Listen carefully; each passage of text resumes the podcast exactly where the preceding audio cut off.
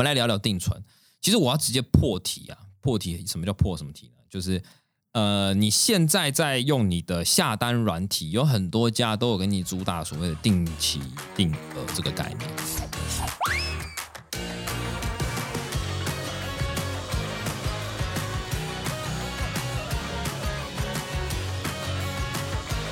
收听股市韭菜同学会，大家好，我还是 K C，我真的不知道我一个人要自己一个讲多久啊。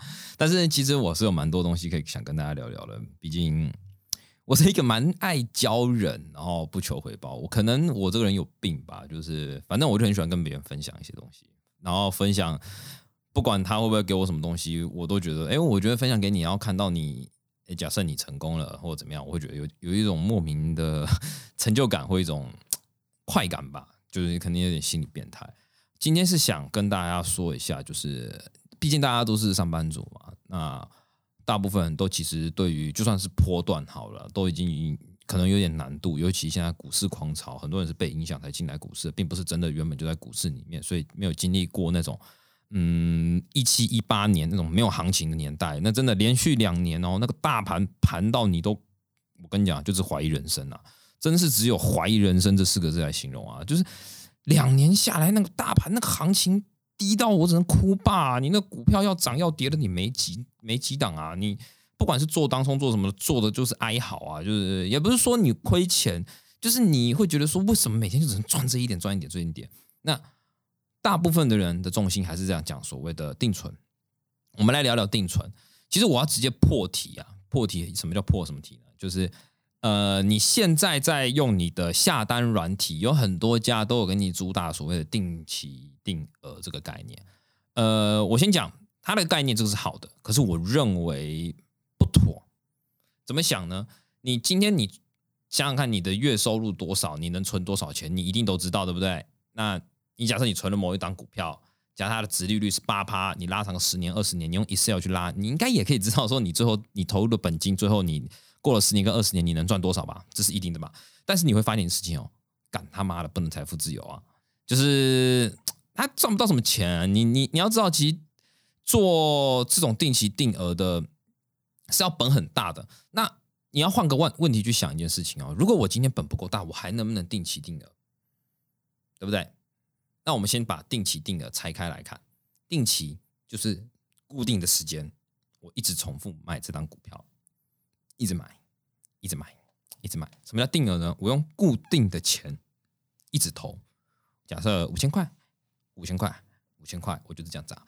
所以定固定的时间、固定的金额下去砸，那你的成本呢，一定是像一条均线。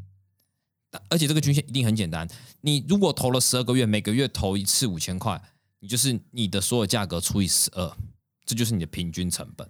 他用十二去除就可以了，懂我意思吗？那你就内心现在是想，因为现在没有图嘛，我也没办法画给各位，你就先想一件事情：你的均线是不是会假设我今天大盘零零五零，我讲大盘零零五零好了，一直冲，一直冲，一直冲，一直冲，一冲，你一直定期定额，定定期定期定，一直这样定期定额，它的那个你的那个成本啊，是不是像那个火箭一样很陡峭，这样噗这样往上冲？大家懂我意思吗？就是你的成本其实会像那个火箭这样，嘟嘟嘟嘟往上冲。那如果我们把这两个因子呢，我们定期固定住，因为你没办法嘛，你上班族嘛，你不可能每一天都十号你都知道发薪当下要买股票嘛，不一定啊。有时候真的忙，像我有时候忙，我也会忘记。那我能做什么事情呢？我能不能定期不定额啊？大家懂我意思吗？有没有想过，哎，我能不能定期不定额？给大家一个议题：假设你今天每次要投入五千块的钱。我们把它想成一个情境，今天如果是一直这样零零五零，就像火箭这样丢丢丢丢丢冲上去，这样子好了。我把它每一次五千块除以二，变成两千五呢？我剩下两千五怎么办？先存下来嘛，先存。巴菲特都讲过，别人恐慌，我贪婪啊。所以为什么很多人在大跌的时候，他们没有赚到钱，是因为在大跌的时候手上没有现金。你现在要做的就是你要满手现金。大家懂我意思吗？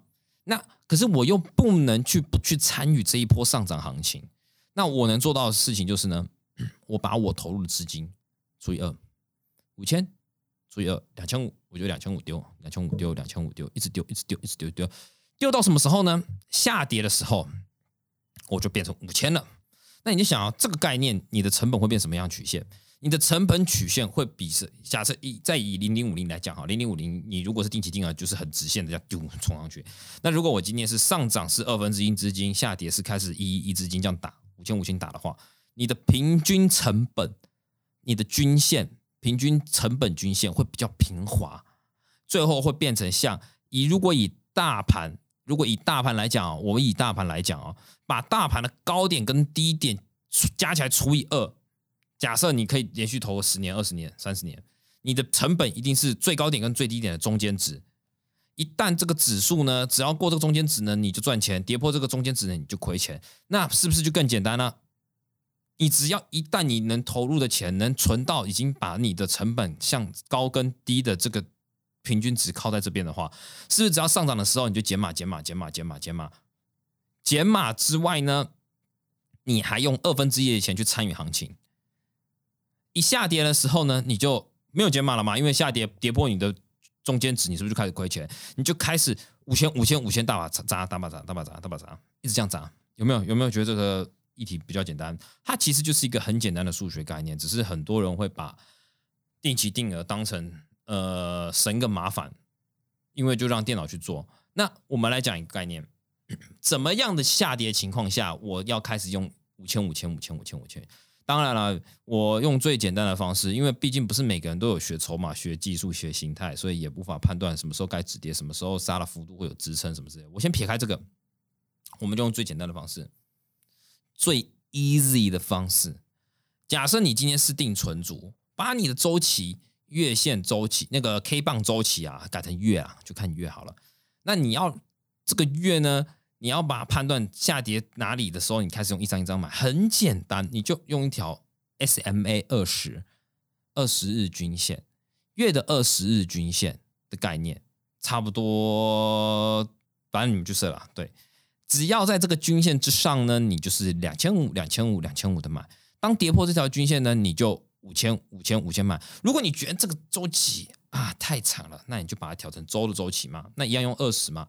其实这个均线跟这个周期啊，看个人呐，真的是看个人，它没有一个绝对答案。但是我给大家一个大方向，就是你可以去用周期去切换的不同，你持有单的时间也会有所不同。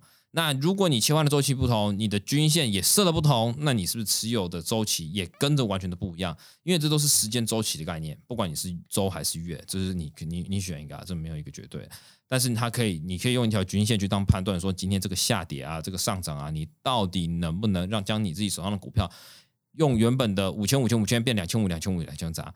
我相信这种方式对于一般上班族是最简单的，而且它可以付出一点点成本，一点点啊，真的是一一咪咪一咪咪一咪咪成本。那有人就说啊，我这样还是要每一每每个月还每一周看一下有没有跌破月线啊，也很简单。每一个 App 你都有所谓的警示设定，你就先看看目前的月周期的月线价格是多少。假设是一百，假设我没看，假设一百块，你就设定跌破一百提醒你，哎，你就知道了嘛。跌破一百，你一跳出来警示，跌要跌破一百啊，跌破一百哦，你就可以知道说，哦，我现在就要五千五千买了。那如果没有跌破一百呢？那你就继续原本的两千五、两千五、两千五买啊。是不是？你可以用软体去辅佐你剩下那一点点些微的不足，让你可以在你的报单上面可以更加轻松。不是说你今天啊，我还要看每周再看一次股票哦，然后不是不是，有时候啊还是要付出一点东西啊。但是科技可以帮助到你啊，你可以用促价单，哎不行，你不能用促价单，你要用那个警示，对，价格警示。你不能用出价单，说错，不是用出价单，你要用价格警示。你用价格警示提醒你说滴滴滴滴滴滴，哎，到了到了到了到，你就是买买买买买买买买。那因为不是每个人都可以借到钱嘛，对不对？你要知道很多就是很很容易借到钱，就一大笔本金嘛，就是一崩盘的时候就跟人家借钱，可能借到三四百万，我 all in，然后就自自负了。但是不，我先取撇开这种极端例子，不是每个人都是那么心脏这么大颗，除非你装了叶克膜嘛，对不对？不然你怎么可能一次就是借到五百块？重点是你还有那个能力，人家相信你可以还那五百万的情况下哦，对不对？那我就只能说，当做每个人的收入来源，就只能从所谓的薪水里面去开始去拿嘛。那每个人薪水又不同嘛，不同的情况下呢，你还有所谓的负担嘛？每个人负担也不同，有的爸爸妈妈要养，有的有老婆，有的又有小孩，有的有保险费要付，有的又可能又有学贷要还。好，叭叭叭扣完的钱，请记得最后一步，前面是教你如何赚钱，后面是教你如何让你的本慢慢放大。记得很多年轻人一个很错误概念就是把剩下的钱当做存钱，错，应该是说你把这些必要支出扣完之后呢，还要再去加上你要存的钱当做必要支出，剩下的钱才是你要去玩的钱呢。假设你剩下两千块，不好意思啊，你这个月他的零花费啊，他妈的你就只能有两千块去玩啊，你要去唱歌要吃饭你就只能两千块，你想想看嘛，如果你今天是把剩下的钱当存钱，我跟你讲，你真的存不到什么钱啊，每个人都是。那个钱就先花光了，好不好？玩无限上纲啊！你应该是先说，假设我每个月要先存一万块，一万块，一万块，扣掉前面两两万块的成本，假设每个人的收入大概三万三万六好了啦，剩下五千块，五六千，五六千就是你玩的钱，记得吗？五六千就是你玩的钱。再来，还有一个年轻人很常犯的错误，有些人开始缴保险费嘛，保险费假设年交啊，你要把这个年的这个费用摊平到这十二个月啊，你不能。讲的说，我假设我年缴三万好了，我最后一个月再一次掏出三万，不是这个三万在你每个月当中，你就要慢慢存，不然我跟你讲，直接叫你拿三万，可能你还拿不出来啊！大家懂我意思吗？你要把所有的一次大型支出全部摊提到你的十二个月份上面，你这样才会好过啊，不然你真的很难过啊。那存的钱呢，再采取所谓的定期不定额，你就可以慢慢的去做所谓的投资跟获利，但记得。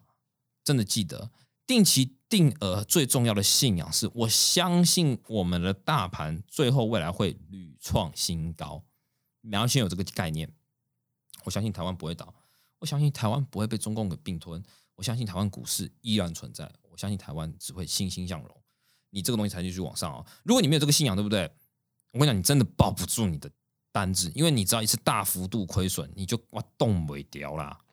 你要先相信这件事情。当然了，你做这种指数型基金的，当然是比较风险系数较低啊。你做股票做这个，我倒不建议。我不能，我做股票 千万不能有刚刚那个概念，因为公司要倒比国家倒还容易啊。当然，国家不是不会倒啊，冰岛都会破产了，对不对？那但只是风险系数较低。那信仰上面，你在做指数型基金上，你可以用所谓的。呃，我们一直认为这个指数会一直创高的情况下，你采取信心爆棚、信仰买股票，然后采取定期不定额，对，定期不定额。因为有没有停损概念呢？你就要定存，你要什么停损？你只有信仰，唯一信仰，这是定存的概念。记得啊，还有你的那个薪水啊，记得要先扣掉你要存的钱，然后剩下才是你玩的，不要反过来啊。那。帮大家帮我一个忙，就是在这个 podcast 下面留下五星评论。那有任何问题可以在下方留言。那一样就是每周三的部分，呢我会去到录音室到公公司这边来录个音。那如果有任何问题，我会在那时候统一回答。那今天就先这样子哦，拜。